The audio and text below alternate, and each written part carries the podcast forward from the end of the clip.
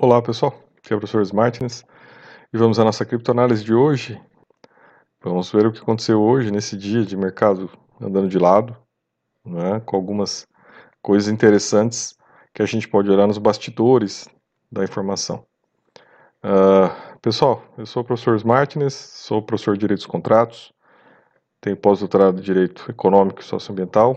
Então, a minha leitura aqui é uma leitura crítica dos eventos, né, desse mundo dos negócios digitais e uma leitura a partir do direito.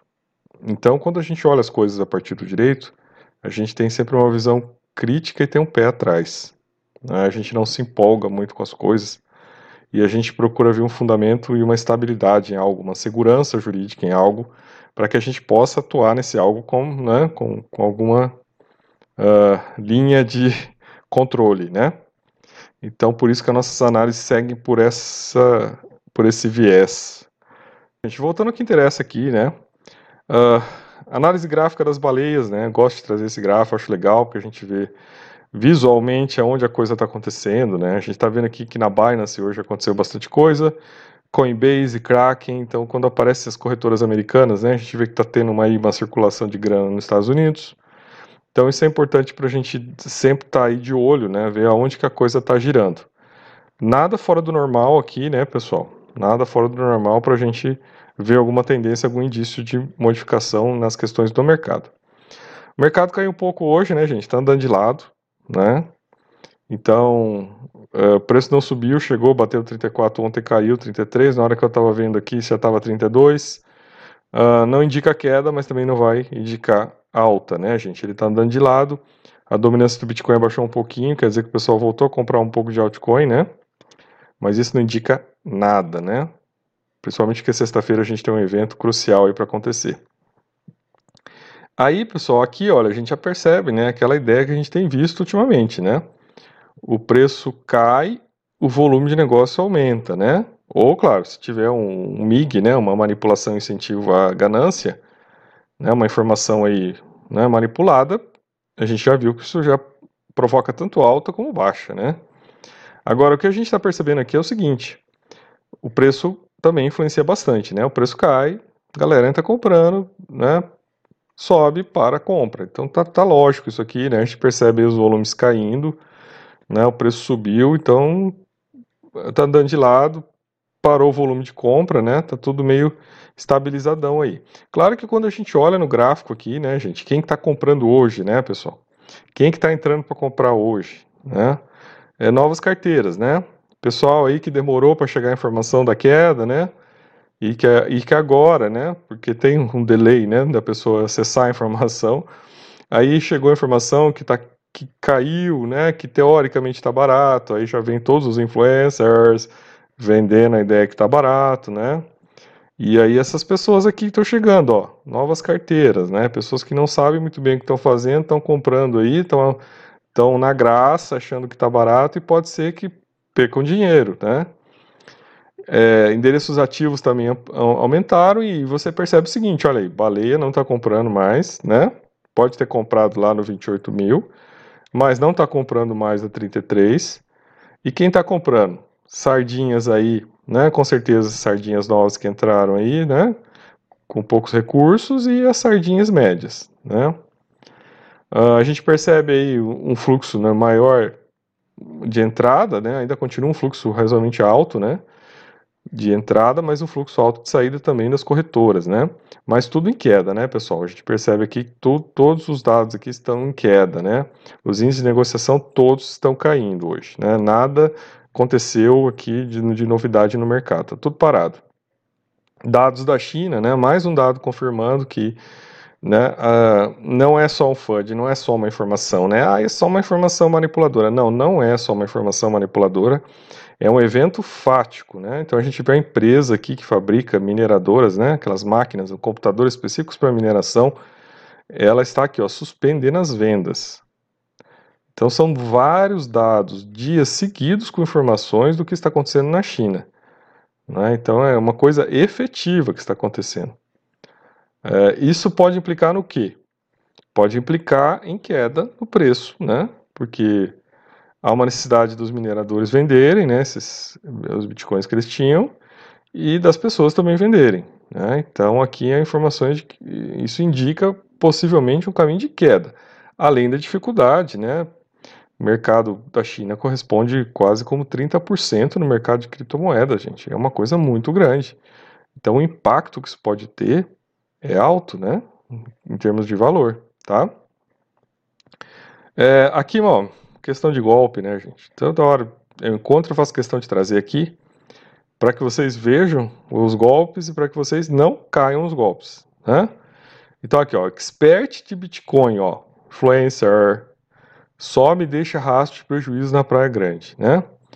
Homem demonstrava grande conhecimento em investimentos de criptomoedas e teria até criado um grupo fechado. Né? Então ele vendia acesso a esse grupo fechado e aí para as pessoas que queriam, né, pagavam 100 reais para entrar no grupo, né? E as pessoas que queriam, né, que não sabiam investir direito, que queriam ter mais rendimentos, olha lá, sempre, né, a cenourinha, poderiam dar o dinheiro para ele investir.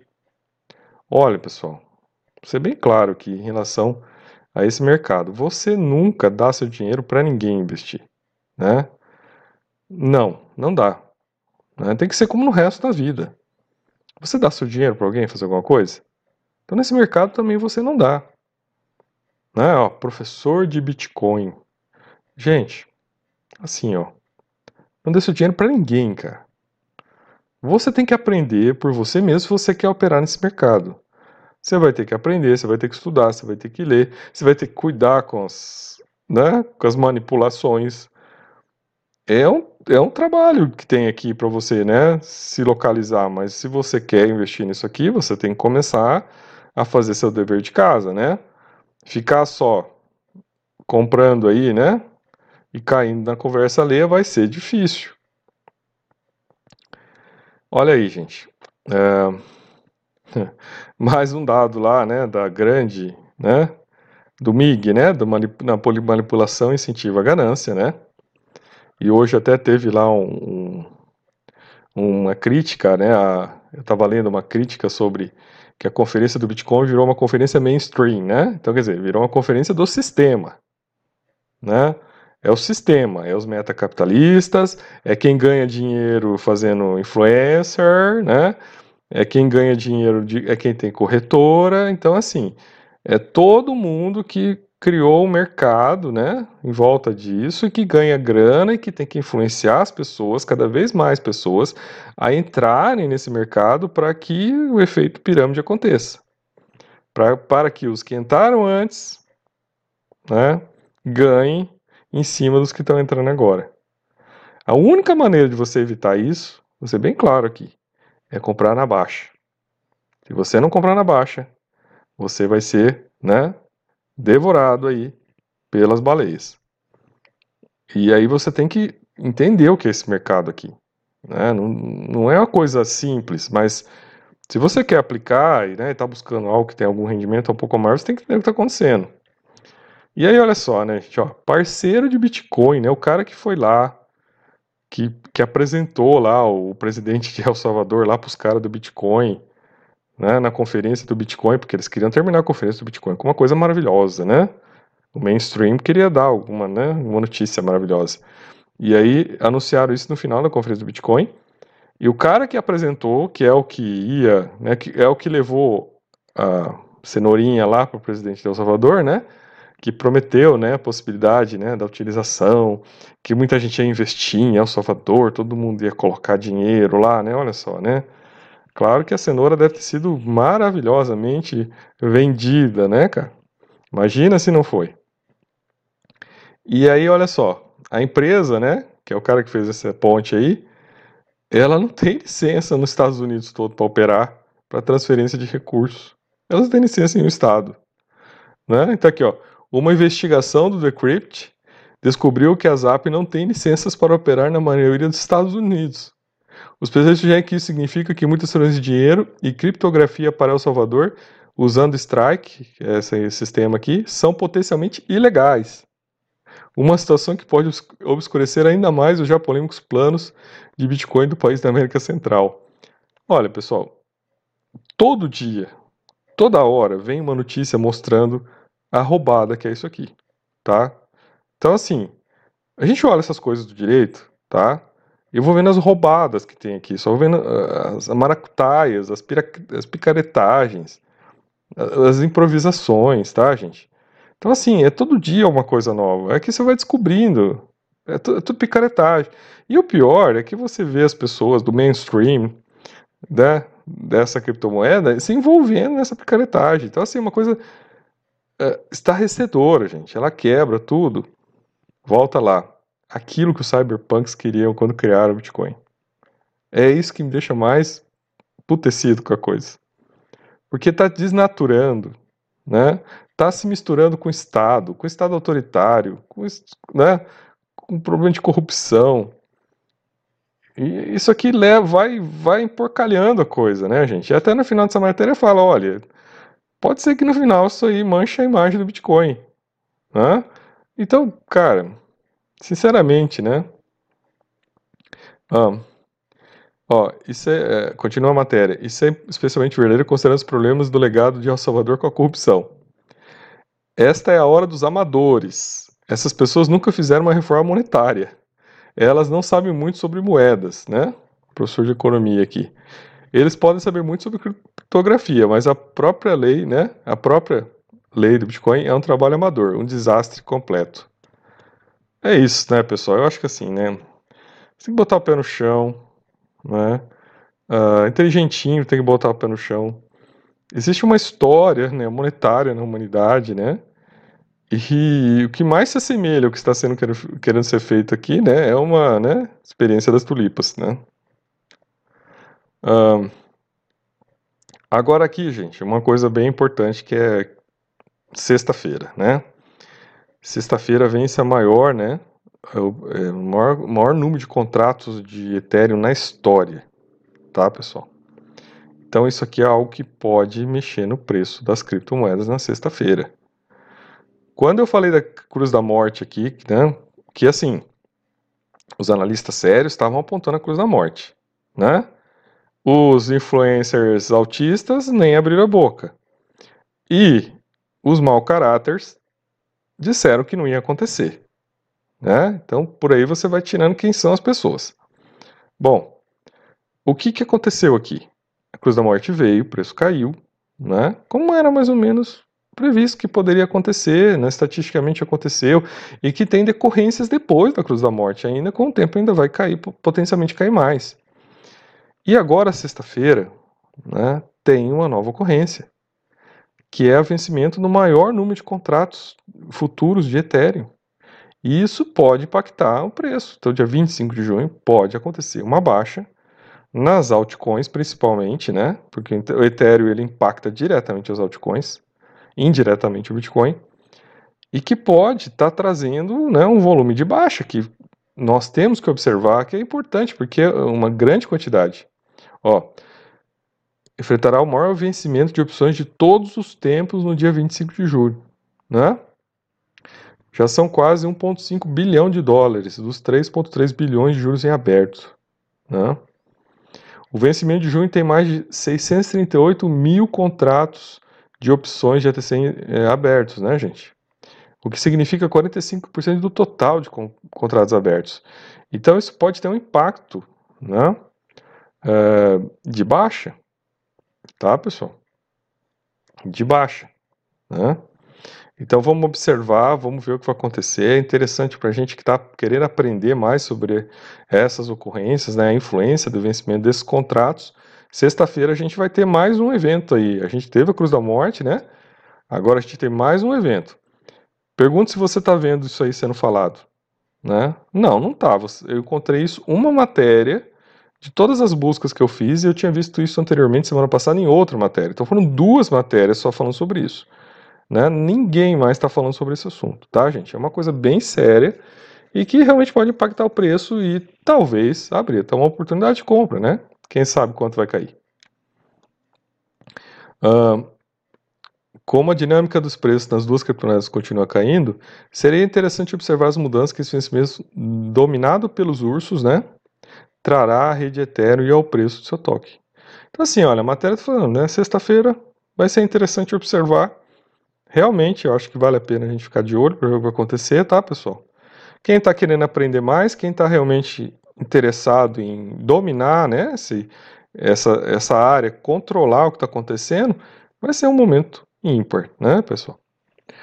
Aí, olha só, Universidade do Paraguai aceitará Bitcoin, Ether, XRP em agosto. Então, assim, gente, olha. Vou mostrar uma incoerência aqui. Se você vai em qualquer influencer, ele vai falar o seguinte: você tem que fazer o hold para sempre. Né? Compre a sua criptomoeda e faça hold, quer dizer, guarde para sempre. Não venda nunca, só compre. Aí, como que um ser desse vai divulgar uma matéria dessa? Né? Como é que isso, ele, como é que a coerência que ele vai colocar nisso? Como é que ele vai falar? Não, peraí.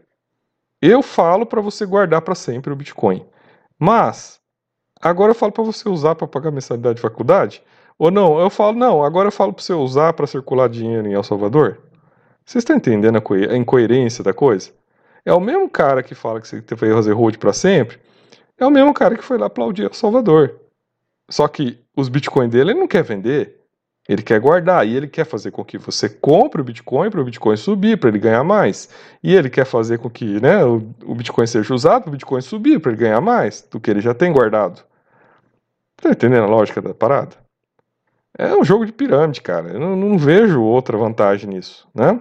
Acho que um dos primeiros artigos que eu li sobre a questão do El Salvador você colocou bem clara a questão. Olha, para isso ser aplicável, você tem que, tem que parar de ser especulação, e tem que ser um dinheiro estável, daquele que você entrega na banca, pega sua, suas verduras e vai embora. Como é que você vai entregar teu Bitcoin aqui? É exatamente o contrário do que essas pessoas falam para você fazer. Hold, hold para sempre, hold para sempre. Qual a coerência aqui? Nenhuma. Uma notícia séria agora, né? Regras mais rígidas do ROB deixam, né, de, para derivativos, deixam os comerciantes chineses lutando para alternativa. Assim, é mais um detalhe aí do que está acontecendo na China, né, mais um aperto aí, né, então, a negociação restrita, né, não dá para para né, ficarem operando no mercados futuros, fazendo alavancagem, né, apostando na queda e na alta é mais uma das coisas que está acontecendo na China que está dificultando os negócios. Né? Então, mais um dado fático do que está acontecendo na China. Aqui eu achei uma matéria interessante, né? Que é assim, ó, investir apenas em Bitcoin é como comprar apenas o Yahoo nos anos 90, né? De acordo com o céu da Pantera. Uh, e olha que interessante, né, pessoal? Eu acho que tem uma lógica nisso, né, gente? Nos anos 90, né? Quando você olhava o Yahoo, quem é dessa época, né? É, Alta Vista, né? É, American Online, a AOL, cara, eram empresas assim, né? Eram top. É o que hoje talvez seja pra gente é, Google, né? Facebook, né? Que naquela época nem, nem existiam, gente. Nem existiam. Você ia fazer busca, fazer busca no Yahoo. Então, pessoal, naquela época, né? Então imagina, você investir no Yahoo era você investir na, na empresa campeã. Hoje, o que, que é o Yahoo? Né? Nem o e-mail deles funciona mais direito. Então, pessoal, você tem que pensar nisso aí. Eu acho que essa ideia né, do, do ecossistema das criptomoedas, a ideia de uma diversidade, uma ideia de né, especializações, a ideia de que o conjunto é melhor do que as partes, né, isso tende a funcionar. Porque aí você, tendo o conjunto, você dissipa a coisa, né? E ela fica né, passível de continuar existindo em todos os seus flancos. Se você vai focar somente em uma, você vai permitir, que é o que está acontecendo, a distopia da coisa. Meta-capitalista, já, as baleias metacapitalistas, né, os mais ricos do mundo já estão com 50% do Bitcoin existente e vão ter mais, estão acumulando cada vez mais, né? E uh, os estados aí querendo, né, como El Salvador, controlar, criando lá um banco central, um lugar lá de. Né, o Banco Central controlando as trocas. Cara, isso é distópico. Isso é co completamente o contrário que os cyberbanks queriam para o Bitcoin. Na mão dos metacapitalistas americanos, cara. Né, você aí que, que, né, que ama os Estados Unidos, legal. Mas não é bem assim, né, gente? É, a gente já fica na mão do dólar, né? Agora você vai ficar na mão do, do Bitcoin, com os meta capitalistas americanos dizendo, né? como é que vai ser a tua vida? Os, os reis vão ser os reis do mundo, é isso? Né? É isso que, que nós queremos? Essa distopia? Né? Já, já temos aí as, né, os, os Googles, os, né, os Zuckerbergs da vida, e agora queremos eh, né, os sailors da vida mandando no mundo, é isso? Né? Eu não concordo. Se você concorda, né? É, o Caminho da Servidão é uma obra interessante para ser lida na área libertária. Uh, então, gente, olha aí. Aí, claro, ele recomenda o Ethereum, né? O pessoal diz que é a segunda grande rede e que tem bastante investidores migrando para o Ethereum e também o Polkadot, né? Que eu não conheço muito, tá? Que parece que também é uma versão, né, de terceira geração do Ethereum, né? Ambas não têm é, um limite máximo de emissão. Isso é uma coisa que me deixa meio pé atrás, tá, pessoal? Porque é, fica num espaço, não quer dizer que seja inflacionário, mas fica num espaço que depende das pessoas que controlam essas criptomoedas, né? Do grupo que controla fazer emissões. Então acho, acho complicado, né? Acho complicado isso, mas, né? O ideal, interessante da, da matéria é que ele fala da diversificação e da importância disso até para que você proteja o seu patrimônio, né? Você não sabe o que vai acontecer futuramente. Como é que você vai pôr tua grana toda numa cripto só? Ah, como é que você vai pôr? Se, se tivesse colocado tua grana toda no Yahoo na década de 90, hoje você não teria nada, o e-mail funcionando você teria mais. Aí, mais um artigo nesse sentido, né, gente, que as baleias estão reorganizando seus investimentos, né? Então, já, já tinha falado nos dias anteriores que as baleias, né, estão saindo do Bitcoin, não está saindo assim com tudo, né? Mas estão saindo, né? Há uma redução no número de baleias de Bitcoin e elas estão realocando nessas outras criptomoedas, né, pessoal? Uma perspectiva de que isso aconteça com o tempo, né? De reorganização desse, desse patrimônio, tá, pessoal? E aí o gráfico até do Glassnode que foi trazido nessa reportagem aqui para a gente ver, né, pessoal? Olha aí, né? A quantidade de baleias decrescente, né, gente? Ela está decrescente, né? A gente olha aí, então é, é bem interessante de perceber, né? Uh, conforme o preço, olha, subiu, o número de baleias caiu, e depois que o preço caiu, caiu ainda mais, né? Ela acompanhou aqui, né? Uh, e aí, olha, só, gente, aqui outra coisa importante que tem a ver com o que pode acontecer aí no próximo mês. Já tinha colocado isso nos vídeos anteriores, né? Uh, influencers não vão falar sobre isso, né? Porque eles não podem falar, eles têm que falar que vai subir, vai subir, vai subir, vai subir, vai subir, porque você tem que comprar, né? Para subir, porque senão não vai subir, né, gente? Se você não comprar, não vai subir. Como é que vocês acham que chega a 200 mil dólares, a 300 mil dólares, né? Aonde vai, da onde vem esse dinheiro para chegar a 200, 300 mil dólares? Do seu dinheiro, né? Que vai comprar caro. Então é isso. Agora veja, gente, olha. Uh, essa empresa aqui é a empresa do fundo Grayscale, né? Que é o fundo que tem lá um, um, um algo lá de, de, Bitcoin, que chama GBTC. Essa empresa, né? É, as pessoas deixam dinheiro lá, né? Aplicam né, no GBTC lá, né? No fundo de, de Bitcoin e tem que ficar por seis meses. Então essas pessoas entraram lá no ano passado e ajudaram a produzir a grande alta do Bitcoin, né? Entraram com né, no caso aqui estimado em 140 mil bitcoins, gente. Aí olha só, as pessoas que entraram pouco antes, elas saíram, né? É, ó, outubro, novembro, dezembro, janeiro, fevereiro, março, abril. As que entraram em outubro saíram em abril. E as que entraram depois vão sair agora, né, pessoal? E aí, né, esse dinheiro todo vai, esses bitcoins todos vão ser colocados no mercado em julho, até dia 20 de julho. Então, para você estar tá mais ou menos antenado o que pode acontecer né, no mercado até 20 de julho. E aí, olha só, pessoal, esse fundo você não pode sacar o dinheiro dos seus bitcoins nesse período que você está preso lá de seis meses. Mas você pode passar o título para frente. Então, aqui, gente, olha só. Olha a queda do valor do título. Tá, pessoal? Então, é, é importante que a gente veja isso, né?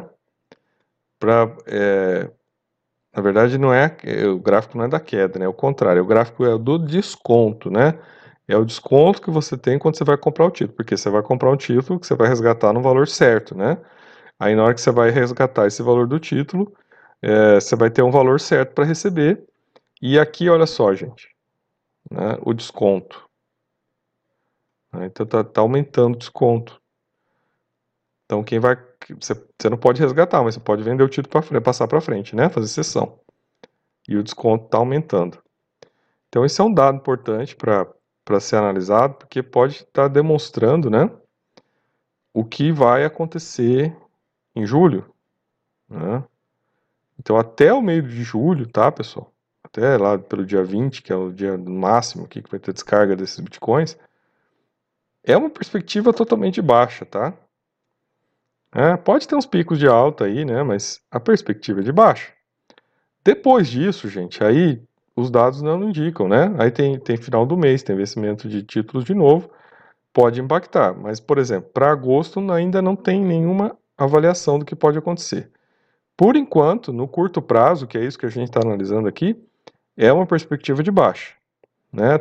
Tanto é que mesmo os inflacionistas que acham que vai subir, não sei quanto, não sei quanto, não sei quanto até o final do ano, eles só começam a pensar nisso a partir de agosto. Tá, pessoal? Então é um dado importante para ser levado em consideração nesses negócios. Pessoal, então hoje ficou longo, né? Professor Martins e até nosso próximo vídeo.